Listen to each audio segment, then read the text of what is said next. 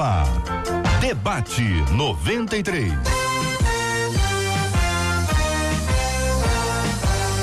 Realização 93 FM. Um oferecimento Pleno News. Notícias de verdade. Apresentação J.R. Vargas. Alô, meu irmão. Alô, minha irmã. Aqui fala J.R. Vargas. Estamos de volta Começando aqui mais uma super edição do nosso debate 93 de hoje, nessa segunda-feira, dia 14 de outubro de 2019.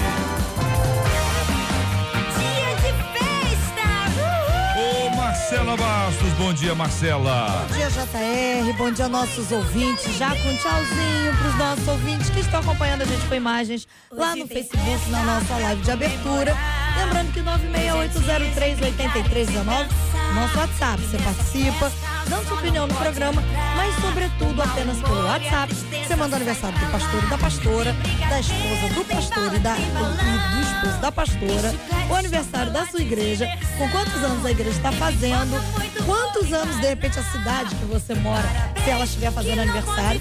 Conta pra gente. E hoje a gente começa honrando a ovelha também, Jordânia? Porque semana passada nós instituímos aqui que agora a gente vai honrar a ovelha também. Então você diz assim: hoje é aniversário do meu pastor fulano de tal, da igreja tal, e eu sou a ovelha tal. Que a gente vai. É, nós queremos honrar a ovelha, para que também tenha esse tipo de consideração, porque Isso nós estamos encorajando as pessoas a honrar os, os seus líderes, né? Pastores, pastoras, enfim, esposos, esposas e é uma forma muito legal da gente também reconhecer, né, Marcela? Isso aí, a gente vai... Muito bom, Marcela Bastos. Eu quero pedir a você que apresente os nossos debatedores de hoje, por favor. Vamos lá. Elô pela direita, dando tchauzinho, tá, turma? Pastor Meise, ao lado dele a nossa menina da mesa, a pastora Virgínia. Ao meu lado direito, reverendo Vanderlei. E ao meu lado esquerdo, pastor Rodrigo. Maravilha. Marcela, amanhã será o dia do mestre, dia do professor. Dia do professor. Nós, aqui da 93 FM, queremos honrar honrar os mestres e não vamos ficar restritos apenas ao dia de amanhã. Na verdade, a semana inteira vai ser uma semana que nós separamos aqui para homenagear aqueles que fundamentaram a nossa história, né? Afinal de contas, alguém começou colocando alguma coisinha ali, uma sementinha, e é exatamente sobre isso que a gente quer desafiar os nossos ouvintes hoje, né? Marcela, você não viu que você é muito jovem, mas o pastor Rodrigo viu a Aí, versão original pré-estreia, ah. ao mestre com carinho de um grande ator chamado Sidney Portier. Você não viu que você é muito jovem, mas o Rodrigo, o Rodrigo, o Rodrigo viu a pré-estreia. Rodrigo viu a pré-estreia quando nem era o Sidney ainda. Era outro camarada que era o ator e depois houve uma, uma mudança. Mas nós queremos então homenagear. E aí, a, a, gente pode, pode encorajar os nossos ouvintes a contarem as suas histórias? Sim. Aí é o que, que é? Por escrito, por áudio, por vídeo? Como é que você quer? Você é que manda no programa. Escreve pra gente por escrito. Hoje vamos fazer por escrito. Por escrito depois, hoje. Outro dia a gente pode pedir pra Então vai mandar pra onde? Pro WhatsApp? Manda pro WhatsApp 968038319 uma história de um mestre que de repente inspirou, plantou uma sementinha em você, uma coisa que fez diferença na tua vida. Professor, ou na infância. Às vezes é uma professora de redação que muita gente odeia.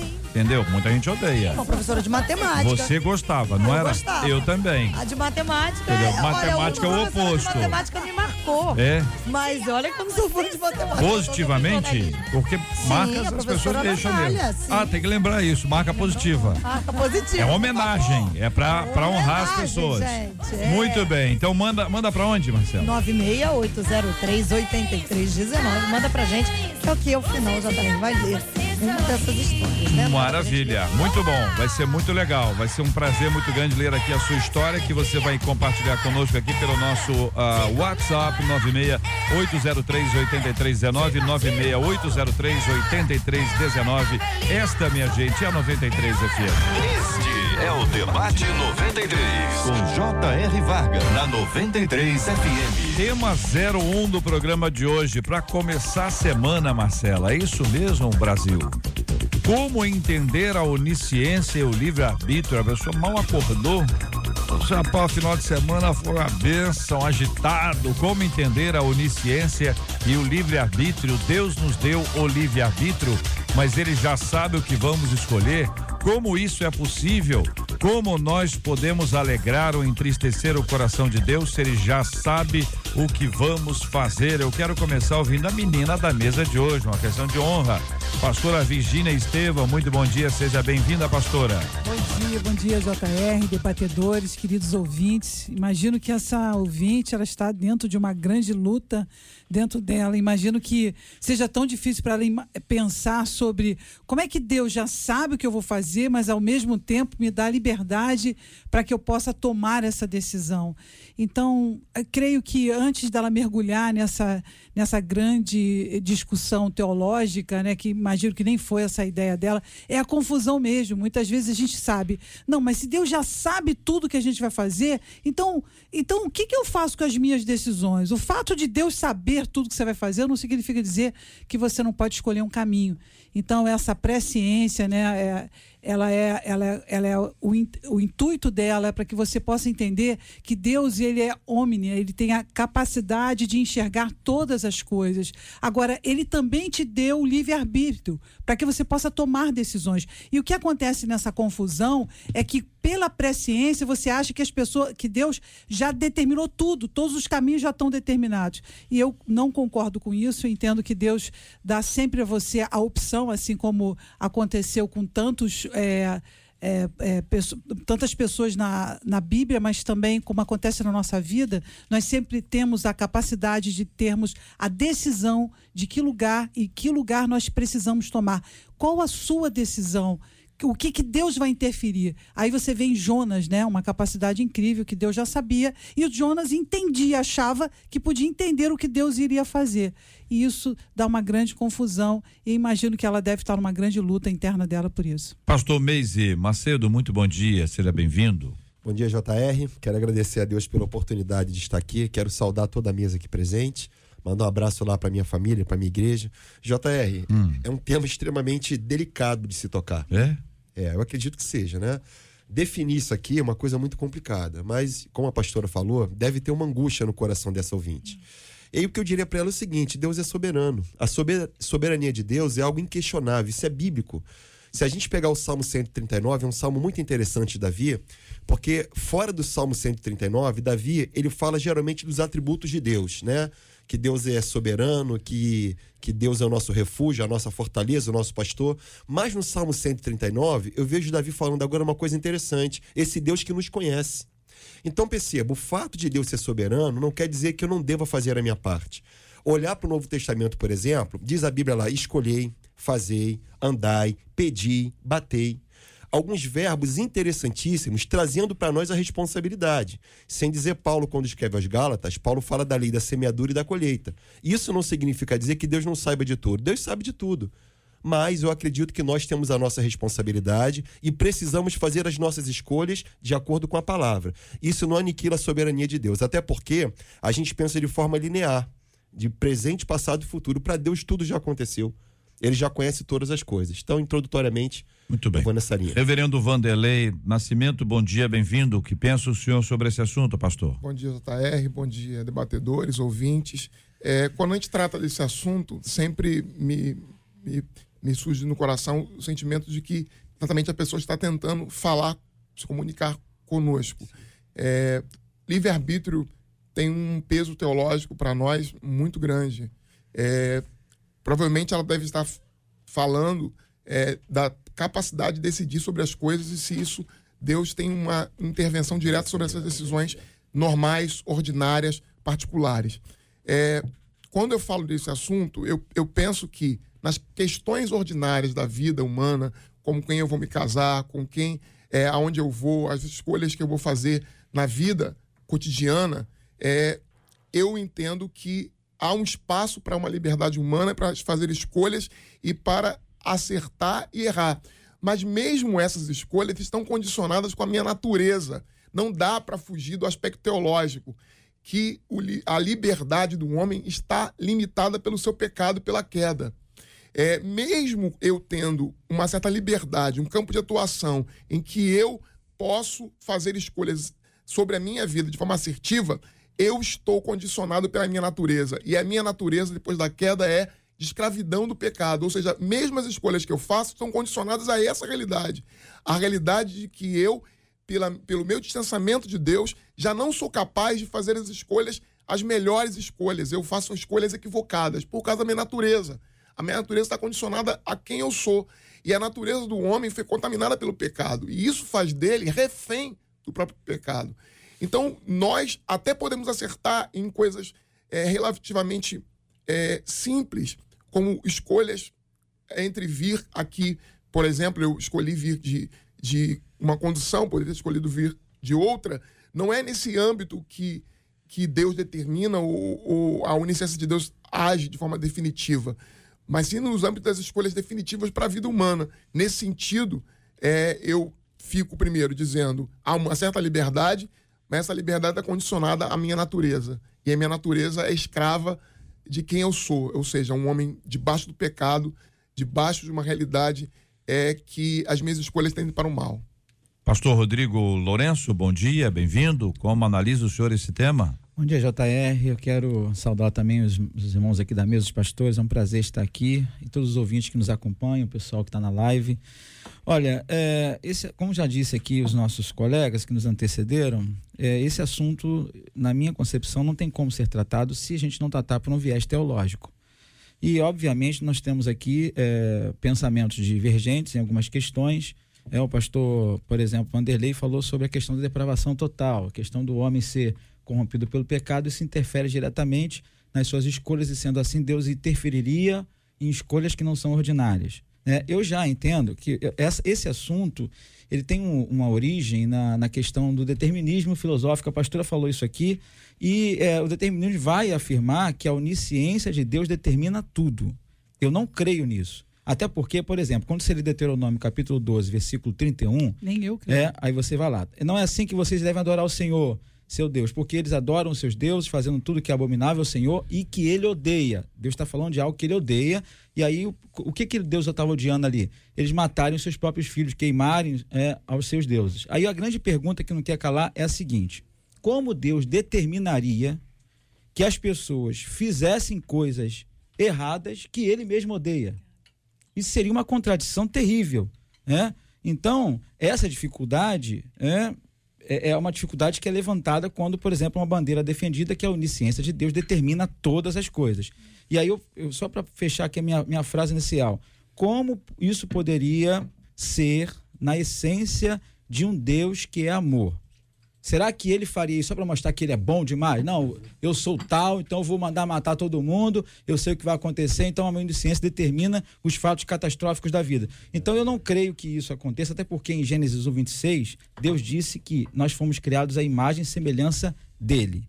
Se Deus é amor e nós fomos criados à imagem e semelhança de Deus, logo só existe amor quando há liberdade se não há liberdade, não há amor. É como eu oprimir alguém, o meu cônjuge, por exemplo, me ame, me ame, me ame. Não vai existir amor, porque é uma opressão. O amor só impera na liberdade. Queria, eu acho que a pergunta da ouvinte estava é, muito longe de entrar nessa questão. Acho que a pergunta dela seria: olha só, uma coisa muito simples que acontece com muita gente que, que conhece a Deus no início e fala assim, ou, ou até muitas pessoas que estão muitos anos perguntando, mas se Deus já sabe tudo que, que, que, que adianta eu tomar decisões? É, se eu vou tomar uma decisão que Deus já sabe tudo. Bom, o fato de Deus já saber tudo não significa dizer que ele não está dando a você a possibilidade de você tomar suas decisões.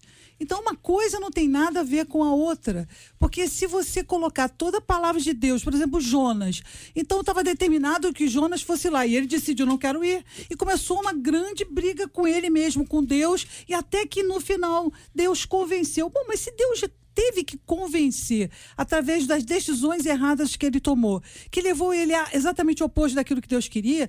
Qual é a razão de Deus convencer uma coisa que ele já sabe que vai acontecer? Não tem lógica. Então a grande questão é espiritual e que eu concordo, eu acho que todos estamos falando quase a mesma coisa, mas no âmbito da visão dessa ouvinte é o que, que eu faço com a decisão que Deus já tomou e como eu posso agradar a Deus nesse questionamento de eu quero fazer a vontade de Deus, mas ele já sabe. Peraí, mas se Deus já sabe, não significa dizer que ele não está te dando a opção de você tomar suas decisões, que vai convergir com a ideia de que quanto maior for a sua presença no amor de Deus, quanto mais você aprender a ser uma pessoa perto do amor, mais você vai viver a essência de Deus, porque Deus é amor. Olha, vamos então, se vocês estiverem de acordo, se não tiverem, fique à vontade, conceituar as coisas.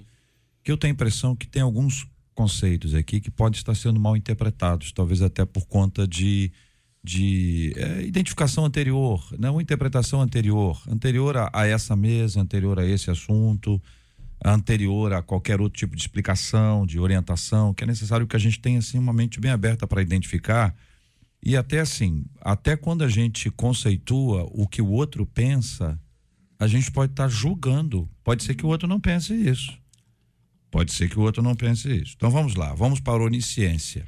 Podemos Sim. conceituar o que é onisciência? Quem pode ajudar a identificar o que é só onisciência, tá? Sem amor, sem livre-arbítrio, só onisciência.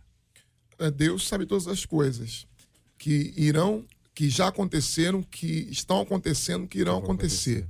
Ele tem todo o conhecimento necessário e esse conhecimento ele, é, ele estabelece as coisas tais como elas são. E aí já entra um juízo meu de valor, de que hum. o conhecimento de Deus estabelece as coisas como elas são. Elas acontecem por vontade de Deus. Isso difere de um determinismo é, é, fechado, uma camisa de força. O fato de Deus desejar ou determinar que as coisas aconteçam não tira do homem a sua responsabilidade nas coisas. Então, onisciência, o pastor Meis usou o, o, lembrou, não usou, lembrou o Salmo 139, 139 como um exemplo de onisciência exemplo, de Deus. De um Deus que conhece tudo de forma prévia. Eu diria que a onisciência aqui é saber por antecipação.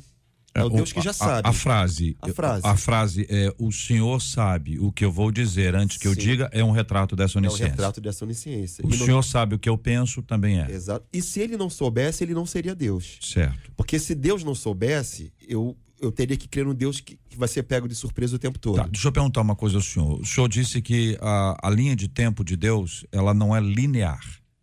Sim, né? Da forma como, como, como, nós, como nós temos, passado, presente Exatamente. e futuro. A gente tem essa esse esse olhar que é um olhar limitado. Limitado. A gente já viveu, mas já esqueceu. Exatamente. A gente está vivendo hoje, mas não presta atenção. E a gente não tem a menor ideia do que vai acontecer no futuro. Uhum. Esses somos nós. Esses somos nós. Deus, para Deus então, deixa eu ver se eu entendi. Para Deus, presente, passado, futuro, é a mesma coisa. É a mesma coisa. Tudo já se cumpriu. Então, na perspectiva divina, quero só saber se é a opinião de todos. Só estou é, buscando a fala que o senhor trouxe aqui. Na perspectiva de, de Deus, então, na sua opinião, evidentemente, não, não há diferença entre o que aconteceu, o que, o que está acontecendo e o que acontecerá. Para Deus é não. tudo uma única é coisa. Tudo uma única coisa. Posso Muito só bem. pontuar em cima disso? O senhor não? pode inclusive discordar. Não, não, não, não, eu concordo. Deus ele é atemporal, né? Deus é, é atemporal. Lógico. Ele ele não tem começo nem fim. É, ele não, a gente costuma dizer uma frase tal que Deus não existe, Deus é, né? Então, para Deus, o, futuro é igual ao presente, enfim. E, por exemplo, Apocalipse 13, 8, ele vai trazer uma palavra que eu achei bem interessante. Diz assim: E adorá-la-ão todos os que habitam sobre a terra, aqueles cujos nomes não foram escritos no livro da vida do Cordeiro, que foi morto desde a fundação do mundo. Essa expressão que eu ia citar, desde a fundação Exatamente. do mundo, é usado várias vezes no Novo Testamento. Então, obviamente, é, para Deus a questão do tempo, do tempo não incide sobre uhum. ele. Ele enxerga de cima. Ele não está ele tem a visão inserido, todo, não a visão da parte Exatamente. Ele não está inserido na história, ele está acima de todas as coisas. Ele, ele, ele é, pronto. Ele é. Ele é o que é. E uma coisa interessante aqui, JR, é, Sim, querido. é porque o fato de Deus ser soberano não quer dizer que eu não precise fazer minhas escolhas. É, mas vamos para o onisciente primeiro. Ah, tá, ok. Pra onisciente. Tá bom, então, eu, tô, eu tô indo, de eu tô indo é, bem, bem, devagarzinho. Então, então, nessa presciência de Deus, né, o pastor Rodrigo falou que Deus sabe desde a fundação do mundo. Eu gosto da expressão antes da fundação do mundo. Porque quando a Bíblia fala que Deus ele já determinou algumas coisas antes da fundação do mundo, significa dizer que esse Deus ele sabe de todas as coisas. Por exemplo, quando a gente pensa no conceito do Novo Testamento, o Novo Testamento foi profetizado no Antigo Testamento. A vinda do Messias, por exemplo, o livro de Isaías hum. é um livro profético, mas é um livro messiânico. É o Deus que avisou antes de acontecer. Oito séculos antes. Oito séculos antes. A gente pega o Salmo 22, é um salmo messiânico. Gênesis 3,15. Gênesis 3,15. É. Então, o tempo inteiro no Antigo Testamento, a Bíblia, Deus profetizava a nova aliança. Ou seja, é o Deus que sabe de todas as coisas. Agora, no tempo e no espaço, essas coisas se cumpriram. Então, esse poder, eu acredito, ninguém tem. Esse poder é Deus quem o tem. É o Deus onisciente, porque ele sabe de todas as coisas. Então, onisciência é saber por antecipação, de forma curta e objetiva. É, é, é, não faz diferença se for por antecipação, que ele já sabe o que vai Sim, acontecer. já sabe o que vai acontecer É, é- antes. é o Deus que sabe todas as Todas as coisas. coisas. Não Essa é ideia, surpresa. essa, Deus ah, não é Não é pego de surpresa surpresa. Sim. qualquer nenhuma. coisa. Perfeito. Então, ah, vamos dar um exemplo, só para poder ajudar? Daniel na cova dos le- leões. Em homenagem às criancinhas, todo mundo, toda criança Conhece conhece, história, a história. Deus sabia que Daniel ia para a cova ou não? Sabia. Sim. Sabia? Sabia. Lógico. Daniel poderia ter dito o seguinte: poderia, não sei se ele disse, acho que não, não há nenhum registro e não há nenhum indício que ele tenha dito assim, já que o senhor sabia, por que, que o senhor não evitou? Porque essa é uma expressão muitas vezes utilizada, não é isso? Por Você Jó, passa por uma prova. né? Por Jó, principalmente. Não, você passa por uma prova e diz, senhor, o senhor, já sabia que isso ia acontecer, porque o senhor não me livrou disso, me livrou desse Isso. carro que eu entrei, me livrou da viagem, me livrou de- desse problema, me livrou disso. A gente tem uma tendência de achar que Deus poderia, poderia, e poderia, E poderia. e poderia ter nos assim livrado disso. dele. Marta e Maria, se Certo. o senhor estivesse aqui, Se meu o senhor estivesse aqui, Marta que disse isso, é verdade. né? É uma ideia de um Deus babá. que fica o tempo todo tutelando Paternalista, e, né? e dizendo para e fazendo todas as escolhas mínimas da vida que você precisa que ele fique determinando. Perfeito. Então, veja, havia uma condição para Daniel não ser jogado na cova. Sim. Estava claro ali. Legal. É só não orar. Pois é. Contrário à vontade não de se Deus. dobre a ninguém mais. Além do. Como é que é o nome dele? O Ciro, não, é o. Me lembra o nome do. Não daria. Dario. Dario, Dario. Não se dobra a não ser diante dele. Maravilha. Então, esta foi a. Essa, essa era a alternativa dele. Sim, Ele escolheu isso. se dobrar diante de Deus em oração. Todos estão de acordo? Sim. Ele teve liberdade para dizer: não vou ou vou. Certo ou errado? resultado. Ainda assim ele foi. Tinha O possibilidade. que ele não né? sabia é que Deus iria livrá-lo. Talvez ele soubesse que Deus poderia. Ou até pela fé, ele acreditasse que Deus não iria.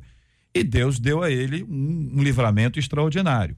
Que poderia também não ter dado. Poderia. Não ter dado como não deu no tempo de Nero. ele foi surpresa. Certo? Que muitos Muitas dos, pessoas- dos cristãos foram comidos por feras, pi- pi- pisados por elefantes, e Deus poderia, mas Deus não fez. fez. Não fez. Como Deus também não fez com Tiago. Sim. Deus fez com Pedro. Pedro foi, foi liberto. Tiago morreu no fim Mas Tiago morreu o fio da, da espada. No, no mesmo texto. Não, é porque eu estou pegando o Ah, mesmo tá, tá textinho. Gênesis, é, Atos 12 ali, né? O mesmo texto, também Estevão, lá em Atos 8, 7 e 8 ali. Então você tem a descrição de, a- de, de, um, de um Deus que está, que conhece a história, de decisões humanas, uma soberania divina que Deus pode, uma onisciência divina que Deus já sabe. Já sabe. Isso. Deus não Bom. é surpreendido. Tá é isso, gente? Tô, Sim. É isso. tô só dando É exemplo. é Você você sabe o que, que é? É. Vocês já fizeram teologia e sabe que se a aula, se você não tiver interessado, você voa. Isso aí. Então vocês são, eram todos ótimos alunos e continuam sendo. Mas o rádio precisa de exemplo, precisa dar exemplo, porque tem muita gente fazendo muita coisa. Porque Então, isso- dado o exemplo, já foi dado, dado o exemplo, né? A gente parte agora para uma segunda etapa, que é para responder o ouvinte. Livre arbítrio. O que é livre arbítrio? Pode não ser a mesma coisa para todos aqui à mesa. Quem quer começar? É, para mim, livre-arbítrio é a liberdade que o homem possui é, sem a intervenção de Deus no que tange a realizar as suas escolhas. Essa é a minha concepção de livre-arbítrio. Eu escolho, por exemplo, é, e aí eu vou linkar aqui. Por exemplo, meu filho está aqui. Se eu oferecer para ele uma taça de giló Giló. e uma taça de sorvete, Ele vai eu sei como Giló, pai dele claro. que ele vai escolher o sorvete. Mas pelo fato de eu saber, eu sei que ele tem um livre-arbítrio de escolher o que ele quiser. Mas eu sei que ele vai escolher o sorvete, então eu não vou interferir. Então, para mim, livre-arbítrio é. Mas quando o senhor coloca É, o giló teu é. com sorvete, Você tá o senhor interferindo. fez uma bela intervenção aí. A pergunta, a pergunta, a pergunta com base nessa é o seguinte: um homem caído, pecador, ele sofre a influência da carne nas suas escolhas? Sim ou não? É só sim ou não? Sim, com Sim, Sim. dúvida. Um homem, ainda que pecador, perdoado, nascido de novo, ele sofre a intervenção do Espírito Santo nas suas escolhas? Sem Sim. dúvida. Então, como pode, pastor Rodrigo, não existir intervenção de Deus? Eu diria o seguinte aqui, deixa, vou- Deixa o assim, pastor deixa- Rodrigo. Deixa o pastor Rodrigo responder. Não, precisa não dá a chance Sim, ele falar. Eu não creio que há uma intervenção, eu creio que há uma influência. Vamos lá, por exemplo, o sol, eu sei que o sol está nascendo hoje, certo? Então, pelo fato de eu saber que o sol vai nascer, eu não tenho como intervir nisso. Ele vai nascer, eu tenho essa ciência, essa presciência. Eu não vou intervir nisso. né? Agora, eu creio, eu acredito que quando o homem ele recebe a regeneração do Espírito Santo, as escolhas dele são influenciadas. né? E aí, pode se pegar essa minha falha e levar para um lado. Se é influenciado, então Deus está dirigindo a escolha. Eu já não creio, eu creio que ela é influenciada. Ele, meu filho, tem. Ah, a não, casa- foi o que o senhor falou. Eu peguei a Exatamente. palavra, o senhor falou intervenção. Sim, É a sim. palavra que o senhor falou. Tudo bem, então vou relocar. Influência. Influência. É influência. Ok? Perfeito. Perfeito. Queridos, debatedores. Então, é, a questão do livre-arbítrio, para mim, é, é bem é, firme e contundente. Para mim, não existe livre-arbítrio. O homem não é capaz de fazer escolhas acertadas porque ele está debaixo do, do pecado e o pecado o faz escravo. Ele não tem como optar pelo bem. Ele é, opta sempre pelo mal. O único homem que teve livre-arbítrio foi Adão, escolheu o mal. Porque Adão, sim, ele tinha capacidade, duas capacidades. Ele tinha um poder. Porque o livre-arbítrio é um poder de escolha. É um poder de escolher o bem e o mal. O homem não possui mais essa capacidade de escolher o bem e o mal. O homem, Adão, tinha a capacidade de escolher o bem e o mal e ele optou, escolheu pelo mal. No momento que ele escolhe pelo mal, todos nós, descendentes de Adão, estamos também com a nossa liberdade comprometida. Não apenas comprometida, mas escrava. É o que eu vim lendo o livro aqui do Lutero, é, o vontade cativa, vontade escrava. É, a nossa vontade tem um senhor. Se esse senhor não for o próprio Deus, o único senhor que nos resta é, submeter-se é o diabo. É, Lutero ele vai usar, seguindo Agostinho, uma imagem de que o- a nossa vontade ela é como a vontade de uma mula. Ela é dirigida por quem a, a comanda. A mula, quem está sentado nela é que é que diz para onde ela vai. A nossa vontade é a vontade igual a do urubu. Desculpe os flamenguistas aí. É, Tá perdoado. é a vontade de quem vê carne fresca aqui e que percorre 5 quilômetros até de carniça, porque é a natureza do homem que determina suas escolhas. A natureza do homem é uma natureza má. Agora o senhor. isso as o- escolhas ficam o, comprometidas. O senhor falou sobre o negócio de, de que escolheu vir de, de transporte X, Y, Z. O que, o como é que o senhor chama isso? Eu Essa- chamo isso de livre agência. Livre agência. Eu não chamo isso de Tá. livre-arbítrio. É porque essa, essa expressão é utilizada exatamente assim. Alguém diz assim: eu tenho um livre-arbítrio, eu vim de trem. É. Se- O senhor está utilizando, o senhor está dizendo que livre-arbítrio está relacionado a algo que está linkado à salvação, porque foi perdido por, por, por, por Adão. E que toda a influência que a gente tem hoje é uma influência pecaminosa. Se a gente entender que as nossas escolhas são feitas por nós mesmos, nós vamos escolher a carne, como o senhor citou aí o exemplo do urubu sem. É, é isso? Sim. Sem. É, eu, eu quero dizer que livre-arbítrio é, é liberdade. E não acredito que Deus tenha dado liberdade a um homem para ele não ser livre. Então, eu entendo que o homem é escravo do seu pecado, mas eu acredito muito em pessoas que nunca tiveram numa igreja, não conheceram Deus, não sabem absolutamente nada, mas regem sua vida com a boa vontade, com as coisas feitas. Isso não garante a elas a salvação, mas garante a elas decisões trabalhadas em cima de coisas certas. Então, aquela pessoa que tem a capacidade de discernir, Deus colocou todo um homem com a liberdade, inclusive de querer ou não a Deus. Então, se há uma- um pressuposto né, de admissibilidade, de o homem decidir se ele vai querer Deus, ele, ele foi lá atrás, ele falou: se você não quiser me ter, você tem todo o direito. Então, como eu posso é, dizer que o livre-arbítrio não é exatamente essa liberdade amorosa, essa, essa força interior que você pode ser capaz de querer Deus na sua vida ou de não querer. Há pessoas que passam a vida inteira sem querer Deus. E isso também não significa que essas pessoas que decidiram não ter Deus, que elas não vão tomar decisões que podem ser boas decisões. Mas acredito que a vida delas poderia ser literalmente ser salva, e a salvação é um outro conceito, se elas agregassem na vida delas a, a, a, salvação que é uma vida eterna. Isso é um outro conceito. O conceito de liberdade é, é, é erga omnes, né? Você tem que pensar numa liberdade erga É a liberdade. Se Deus deu ao homem a liberdade de decidir se você me quer ou não, então em que instituto isso, data máxima vênia, tem a ver uma coisa com a outra. Mas não Deus não deu liberdade ao homem de escolher entre ele Como não, não deu? Mas, mas não, Deus não, deu. Mas com base Deus não deu no sentido de que. Mas eu não, não quero Deus ser não... salvo, eu não quero ser salvo. Mas não você não resiste à vontade de Deus quando você o aceita, é porque ele Mas mesmo. Mas eu conheço muitas predeterminou... pessoas que resistiram e a gente. Não, só, resiste, pontuar uma coisa não tem aqui, como olha resistir. São ele é irresistível. diferentes. É um Você só recebe. teologia, né? É. Você só teologia recebe tá quando ele mesmo predeterminou isto, porque ele então o regenera, o faz é, estar unido a Cristo e aí então você está habilitado a recebê-lo. Mas é Ele que te recebeu, você não recebe nada. Agora, deixa eu só, deixa eu só pontuar. Sim, sim, só, caminho, só quero ordenar, ordenar a casa, chamar a casa à ordem. Senhores eh, deputados, senhores, vocês, vocês se Não, comportem assim, eu aqui. estou discutindo Excelência. Falta de decoro, não. Eu vou, eu vou, eu preciso encerrar o Face agora por causa do nosso tempo e nós continuamos no rádio, ah, no site e no nosso aplicativo. Obrigado pela sua audiência. São 11 horas e 35 minutos. E aí, pode continuar. Então, só, deixa eu só a ideia coisa. minha aqui, para completar só minha fala, é a seguinte: o homem pecador, ele está debaixo do pecado, escravo dele.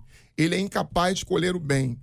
Quando ele faz alguma coisa boa no âmbito moral, também tem uma influência que é do próprio Deus, porque Deus não abandonou a sua criação é completamente sozinha. E o homem faz escolhas, ele escolhe ir ao banheiro, ele escolhe é, não se jogar do prédio, ele escolhe é, se casar com uma mulher e não com outra. Isso não é livre-arbítrio. Isso é fazer escolhas ordinárias sobre a vida humana. Acho que é Agora, questão quanto, É, eu acho que- quanto é, a isso é só questão... conceitual. Não, mas aqui foi por que que colocada que pode o homem escolhe entre Deus e o homem. Eu acho o seguinte. Porque ele é incapaz por causa do pecado. O pecado o, o transformou em escravo. É o que diz Efésios capítulo 2. Nós estamos mortos em delitos e pecados. sim. Uma vez morto, você não tem capacidade de escolher o bem. Eu penso- Só escolhe o mal. É, eu penso do ponto de vista da regeneração, a regeneração é um ato divino. O homem não tem condição de se regenerar. Claro. Tanto é que o convencimento vem só do Espírito Santo. Ninguém vai a Jesus com as próprias pernas. Eu creio que essa possibilidade não existe. A gente vai pelo Espírito. Ele opera a obra do convencimento. Mas se a gente entender que uma vez que a pessoa foi salva, agora ela não tem mais escolha. Porque, por exemplo, se a gente pegar desde o Antigo Testamento, a Bíblia menciona o pecado dos seus heróis. Davi pecou, lógico, é o lado pecaminoso. Abraão pecou.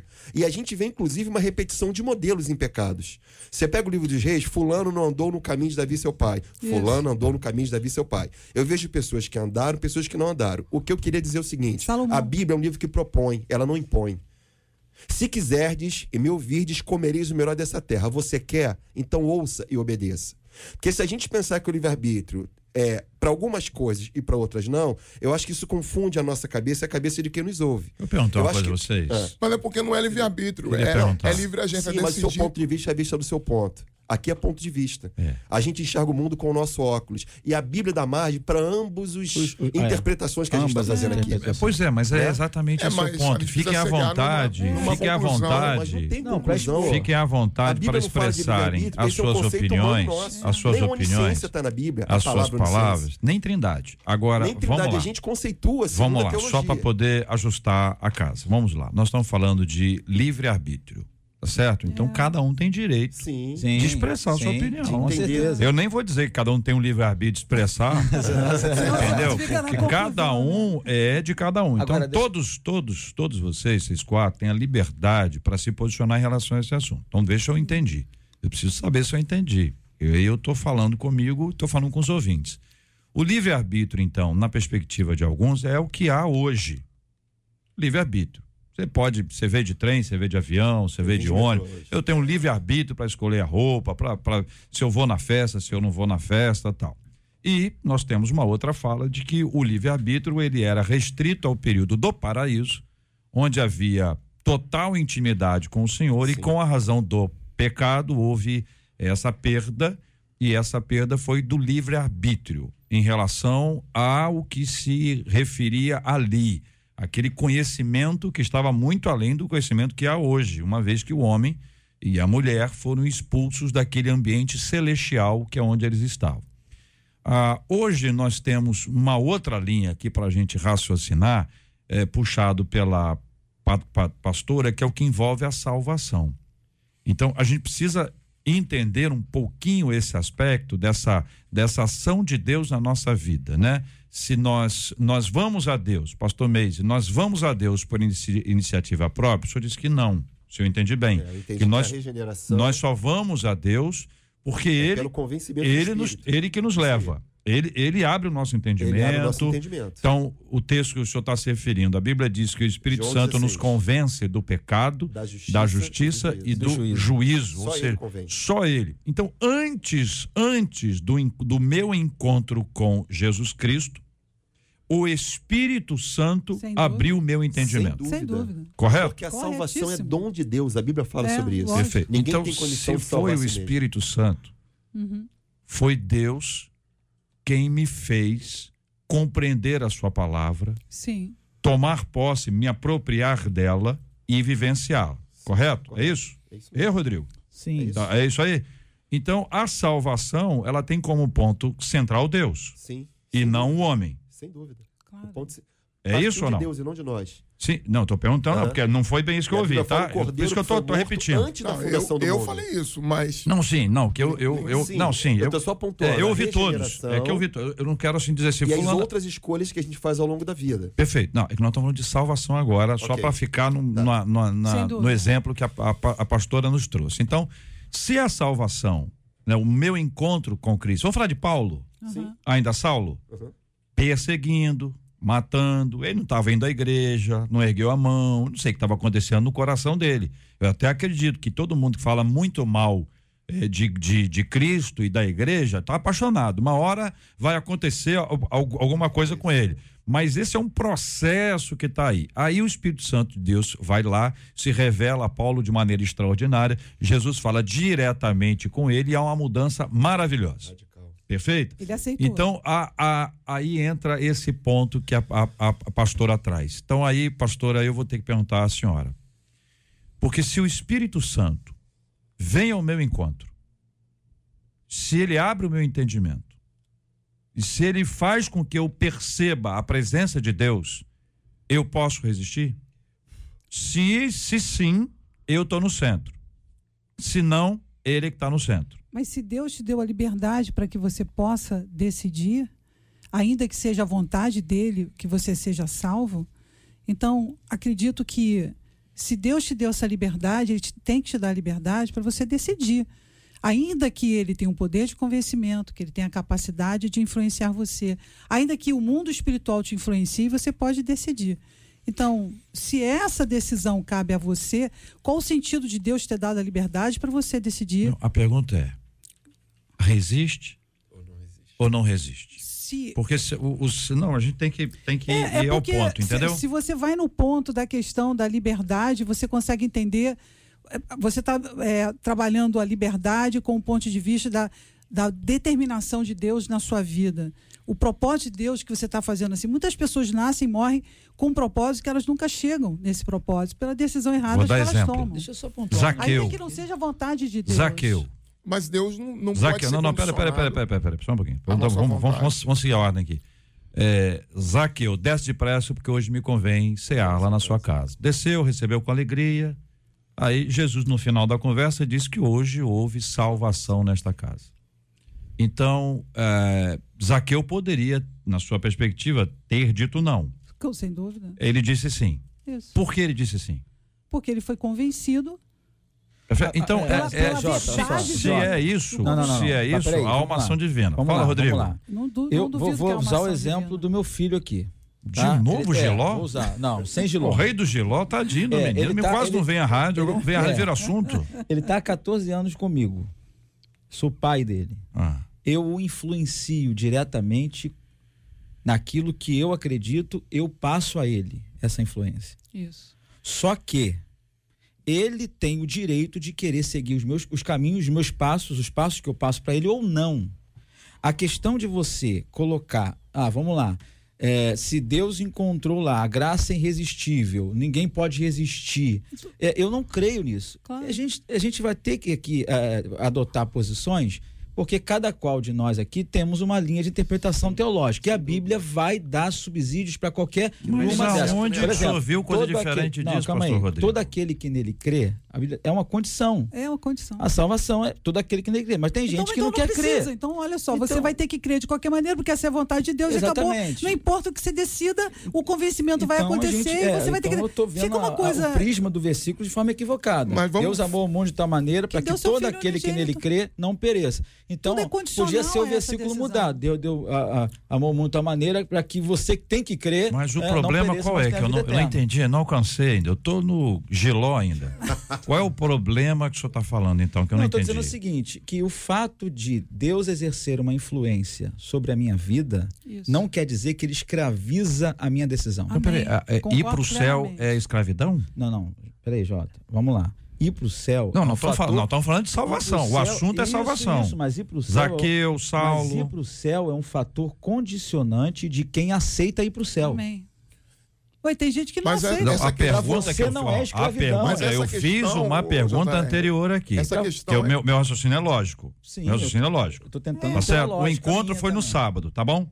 Beleza? O encontro foi no sábado. Na sexta-feira, eu dizer, antes, o Espírito Santo trabalhou na vida do indivíduo, chegou no sábado, o indivíduo estava com o coração dele preparadíssimo para receber a, a Cristo.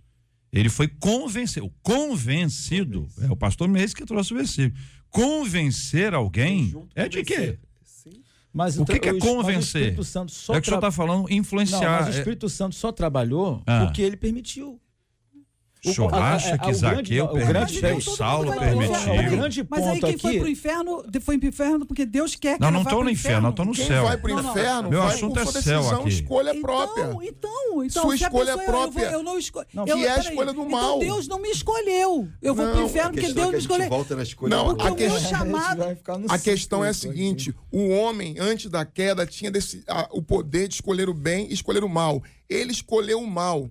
Depois da queda, o homem não pode escolher entre o bem e o mal. Ele só pode escolher o mal porque está condicionado pela sua natureza, que foi afetada pelo Com pecado. base em quê? Com base na escolha Me que Adão uma, fez. me dá uma referência Eu, que Bíblia. comprove isso aqui agora. O homem escolheu Me dá o uma mal. referência. Adão escolheu Não, a porque morte. a gente não pode ficar aqui no viés. Não, no viés eu te dou filosófico aqui- apenas não, filosófico e de não, lógica Romanos apenas. 9. Então vamos dizer Romanos que Deus 9. escolheu. Mas o- aonde estaria Romanos- o onde estaria? Romanos 9. Quem que escolheu esse tema, hein? diremos? Marcela?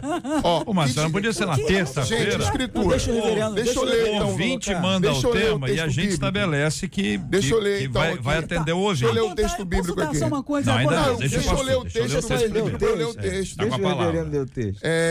Com relação a isso, Paulo diz, capítulo 9 de Romanos: Que diremos, pois, se Deus, querendo mostrar sua ira e dar a conhecer o seu poder, suportou com muita longanimidade os vasos de ira, preparados para a perdição, a fim de que também desse conhecer a riqueza da sua glória em vaso de misericórdia, para que a glória, para que a glória que preparou de antemão, os quais somos nós, a quem também chamou, e não dentre os judeus, mas também dentre os gentios.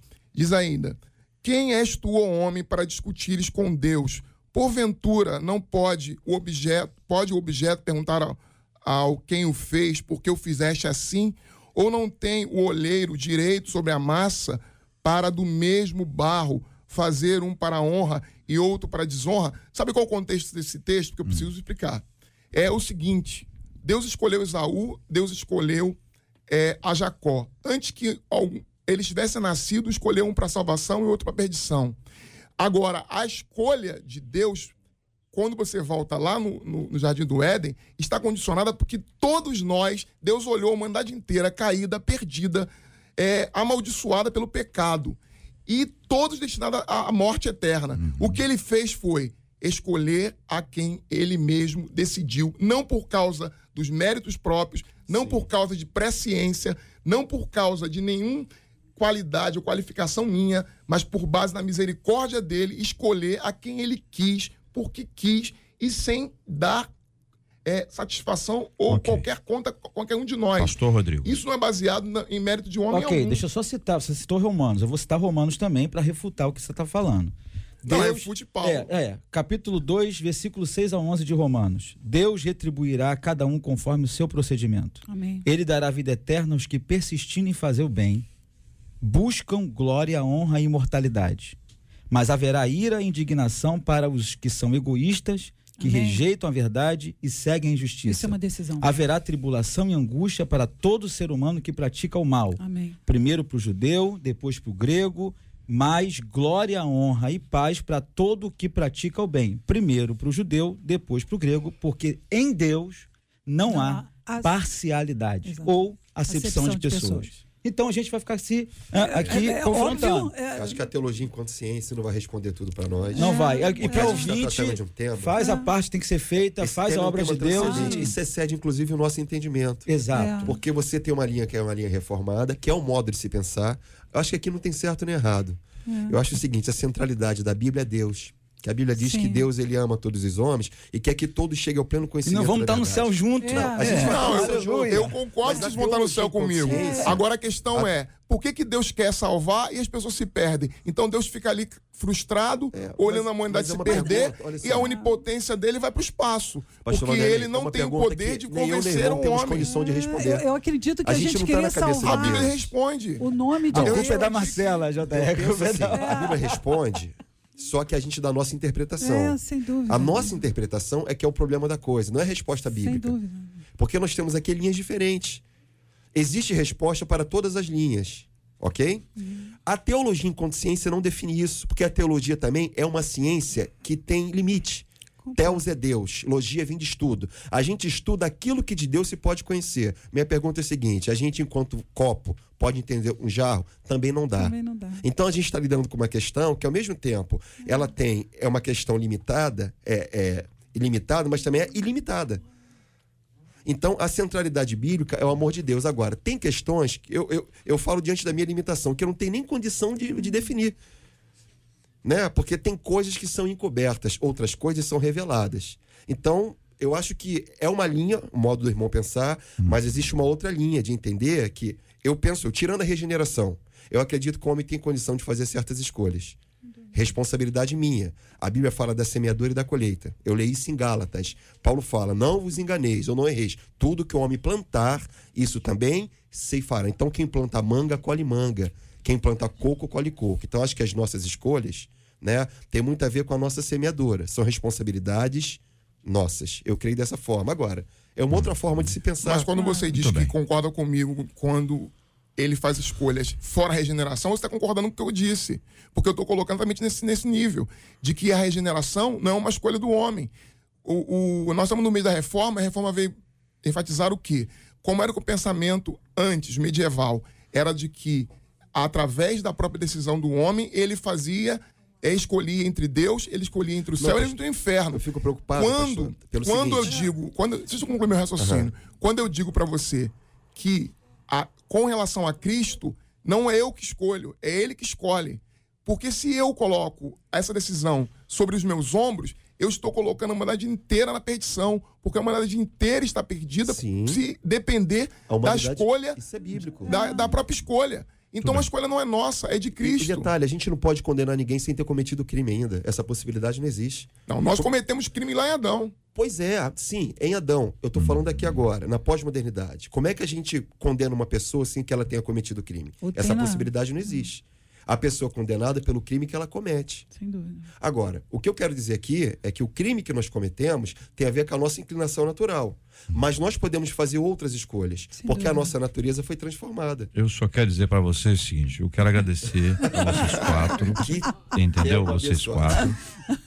E dizer, agradecer aos nossos ouvintes, a nossa ouvinte, é, é a nossa ouvinte? A nossa ouvinte que enviou esse tema, que nos ampliou aqui de maneira muito especial. Ouvi aqui, concordo com uns, discordo de outros, o que é na- natural. Vocês também fazem a mesma coisa. E os nossos ouvintes também concordam com uns e discordam de outros. O que é maravilhoso isso, porque a gente acaba podendo discordar, mas manter o respeito Amém. e o carinho. Isso. Isso é para mim é uma coisa muito especial, é muito grato ver isso. Eu já discuti esse assunto aqui nesta mesa uma dezena de vezes. Em algumas delas eu tive que desligar microfones porque o clima esquentava e parecia que o outro tinha que ser condenado ao inferno pela sua, sua palavra. Não, nós vamos estar todos no céu. Não, não. Apesar da posição diferente sobre esse Pois é. assunto. Senão muitas dúvidas da terra a gente vai tirar lá. Vai tirar lá, isso aí com ele. Eu Aqui tenho não uma tem lista. condição. Então, como eu estava falando, é, isso tudo eu quero agradecer a Deus e dizer para o pastor Rodrigo, se pastor Rodrigo, como é que chama o seu, seu, seu filho? Davi. Davi. Deixa eu dizer uma coisa para o senhor.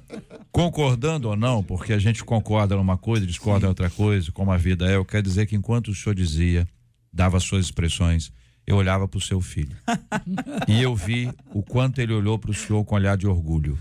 Então, isso é uma coisa que me emociona, porque eu acho Amém. que é algo muito precioso Amém. quando os filhos admiram os seus pais. Amém. Amém. Então, eu eu vi isso muito. aqui, eu quero Que propor ao senhor o seguinte. E aí o senhor pode aceitar ou não.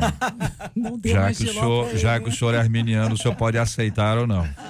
Se se se Davi ah, é, preferir de coco, de baunilha, de creme, de chocolate, ele merece uma Vai. bela taça Vai tomar sorvete. de hoje. sorvete, Isso porque aí. ele olhou com um olhar assim Amém. muito especial, viu? Muito especial. Estamos juntos no Debate 93. Agradecer aos nossos queridos ouvintes, debatedores e vamos homenagear primeiro, Marcela. Então vamos homenagear. Então conte pra gente, Marcela, como é que nós vamos homenagear os mestres a partir de hoje? Você nos trouxe essa palavra introdutória, nos ajudou a entender isso e de maneira muito especial. Conte pra gente. Então, ao longo desta semana, eh, nós teremos aqui alguns áudios de algumas pessoas que contaram a importância de alguns professores em suas vidas. A gente vai veicular alguns áudios, um por dia, aqui no Debate 93. E esses áudios também foram feitos em formato de vídeo, que serão lançados aí no nosso no, no podcast aí da 93 FM. E hoje a gente vai ouvir o áudio da Silvia Jane Crivella. Honra ao mestre. Olá, eu sou Silvia Jane Crivella e nós estamos no mês de outubro para celebrar, comemorar a vida do professor. Quem não teve um professor na sua vida, né? O professor sempre marca a gente, às vezes com coisas boas, coisas ruins, mas de modo geral, o professor, ele tem a profissão do mestre, do grande mestre Jesus, que foi o maior professor que já pisou na face dessa terra, que deixou ensinamentos que realmente transformam a nossa vida. Então, você, professor, que eu também sou professora, nós temos essa missão de levar aos jovens, às crianças, ensinamentos para o resto da vida. É uma responsabilidade muito grande. E as crianças aprendem mais com as nossas ações do que com as nossas palavras. As crianças estão atentas, são como pequenas esponjas, querem sugar tudo que elas querem aprender. Portanto, professor, Deus te abençoe muito, te dê sabedoria, te dê força, te dê graça, te dê perseverança, porque eu sei que muitas vezes é difícil. As crianças estão sendo atacadas de todas as formas pelas mídias sociais, de uma forma cruel. Estão recebendo informações distorcidas do que é verdade, de, de princípios, de valores, e muitas vezes isso vem explodindo na escola, com a professora. Mas, professora, toma ânimo, cria coragem, vá em frente, seu trabalho é lindo. Nós temos maior orgulho das nossas professoras e sabemos o quanto elas se dedicam, porque elas são quase que a segunda mãe das crianças. Então, professora, esse mês é para comemorar mesmo. Vocês merecem todos os louvores, tá? Deus abençoe muito vocês. 93 bonito, Marcela. Obrigada aqui a Silvia Jane Crivella, que trouxe-nos essa primeira homenagem aos mestres. Uma de nossas ouvintes conta, Marcela, que ela tinha oito anos de idade, ela não conseguia ler. Havia uma barreira, um bloqueio para ela. E uma professora chamada Regina a trouxe para perto, com todo o carinho, se dedicou, me colocando ao seu lado, investindo mais tempo para me ensinar. Hoje eu sou formado em pedagogia e sei que foi por causa da dedicação dela que me apaixonei pelo ensino, grata por professores que amam o que fazem. Certamente, Dona Regina foi mais do que uma professora, foi uma mestre, né? Muito Mudou bem, Dona Regina. nossa- Dona Regina, aí, Dona Regina, nota 10. Tá de nota 10 aqui também? Marcelo, um ouvinte dizendo aqui, aí Davi, ganhou sorvete. Esses ouvintes, esses ouvintes. Vamos agradecer os nossos debatedores, Marcela. Vai lá, pode dar, continua aí você, vai lá. Eu? Comanda o debate. Ah, tá contigo. Fui embora, hein? Muito obrigada pela sua presença hoje. Obrigado, quero agradecer aqui a mesa presente. Que debate maravilhoso. É, A vida é muito interessante, né? Pensar diferente não é pobreza nossa, que é uma riqueza. Isso enriquece o nosso conhecimento. Obrigado, JR. Quero mandar um abraço aqui para minha esposa. Mandar um abraço também para as minhas filhas, para a minha igreja e para os professores. Deus a todos abençoe. Pastor Rodrigo Lourenço, muito obrada. E, ó, Eu quero a mandar, sorveteria amém, tá ligado, vai ter sorvete. Eu quero mandar um beijo pra minha professora que tá em casa, a Valéria é professora. E professor é, é a profissão que faz com que as outras aconteçam, né? Eu quero mandar um beijo também, um abraço para todas as nossas igrejas da regional, em especial a igreja de Vaz Lobo, onde eu estou pastor, e para um grupo que eu tenho chamado Teologando, um grupo do WhatsApp que a gente começa a botar esses assuntos lá e são intermináveis, mas o debate é sadio. Um beijo a todos os ouvintes também, que Deus abençoe. É meu filho Davi, que está aqui. Amo você e você é uma bênção na minha vida e você é uma referência para muitos jovens. Deus abençoe. Glória a Deus. Pastora Virgínia Estevam, obrigada. Bênção aos ouvintes, a toda a igreja Semente de Fogo e do Ministério de Cura Interior também uma bênção. Mãe, um beijo aí pra você. Reverendo Vanderlei, muito obrigada. Obrigado, colegas aqui. É, podemos debater assuntos tão instigantes. JR, é, ouvintes. De forma especial, eu queria mandar um abraço para a juventude da nossa igreja presbiteriana na cidade do Belfor Roxo e convidar quem lá está lá perto para poder participar da conferência Quem Sou Eu. Vai começar na sexta-feira, vai terminar no domingo na nossa igreja. Vamos dar parabéns então, JR. Olha, hoje é aniversário do pastor Davi Fux, ele que é da Igreja Evangélica Bola de Neve, ali em Botafogo, do pastor Alain. Eu que é-. Então, esses dois primeiros aqui não tem ouvinte, os Ah, é? dois últimos terão. Pastor Alain, da Igreja Adventista do Sétimo Dia, Vila Isabel, parabéns, pastor. Aniversário da pastora Adriana Carvalho, ela que é da Igreja Pentecostal Deus é Fiel em Fragoso. Quem mandou foram as ovelhas do grupo Jovens Adoradores. E hoje, aniversário de três anos da Igreja Pentecostal, Ministério Nova Aliança em Bento Ribeiro. Quem mandou pra gente foi a ovelha Maria Lima. Quero agradecer o carinho dos nossos ouvintes, a participação de cada um deles com a gente. Marcela Bastos, parabéns, viu? Muito obrigado. Muito obrigada. Vai despedir Você dos ouvintes? Até amanhã, Deus te abençoe. Aos nossos ouvintes, até amanhã, se Deus quiser e nos permitir. Amém. Nós vamos orar juntos, minha gente, pelos temas que nós conversamos. Nós vamos orar pelos nossos ouvintes que estão completando hoje mais um ano de vida. E temos orado todos os dias pela cura dos enfermos e consolo aos corações enlutados. E há uma querida debatedora nossa, amada pastora Sandra de Andrade, querida pastora Sandra, que está enfrentando uma batalha na área física muito importante, lutando contra uma enfermidade. Eu quero dizer para você, querida pastora Sandra, o nosso respeito e a nossa admiração pela sua vida, pelo seu ministério, pela sua garra, pela sua coragem. Você é uma pessoa muito preciosa, é muito respeitada em nosso meio. A igreja rende graças a Deus pela sua vida e reconhece em você um valor extraordinário. Esse tempo vai passar em nome de Jesus. Que Deus dê a você, pastora Sandra, a força necessária, ponto de vista emocional, ponto de vista físico, para o seu organismo reagir. Eu me lembro carinhosamente de uma irmã que orava por mim, ela médica, mencionando os órgãos do corpo. Que Deus cuide de cada órgão do seu corpo, que venha a restaurar de maneira extraordinária, operando na sua vida como só Ele pode realizar. E que os médicos tenham uma notícia boa e surpreendente e possam perceber que a mão do Senhor fez tudo isso. Que Deus dê a você o carinho que nós não podemos te oferecer agora. Lembrando sempre, pastora Sandra, A irmã é muito preciosa e é muito especial para o povo de Deus e para nós aqui da 93. Pela pastora Sandra de Andrade, minha gente, nós vamos orar. E quero pedir a você, ouvinte amado, que lembre-se dela em suas orações. Que você apresente o nome dela aí nos seus grupos de, de oração do seu WhatsApp, da igreja, compartilhe com muito respeito e gratidão a Deus por essa vida preciosa que agora precisa de uma manifestação especial de Deus. E nós, que vivemos pela fé, já agradecemos por aquilo que Deus já fez na sua vida. Pai de amor, nós te damos graças de eternidade a eternidade, tu és Deus. Entregamos, Senhor, cada nome aqui representado, o pastor Davi, ó Pai, o pastor Alain, entregamos a Adriana Carvalho, os jovens da Igreja Pentecostal lá, onde ela faz parte. Entregamos à igreja, Senhor Pentecostal, Ministério Nova Aliança, completa mais um ano. A Maria, que é ovelha, e também em especial todos os outros aniversariantes que hoje nos ouvem. Senhor, que a tua bênção esteja sobre eles. Entregamos a pastora Sandra, que está passando por essa fase. Tu és o Deus da cura.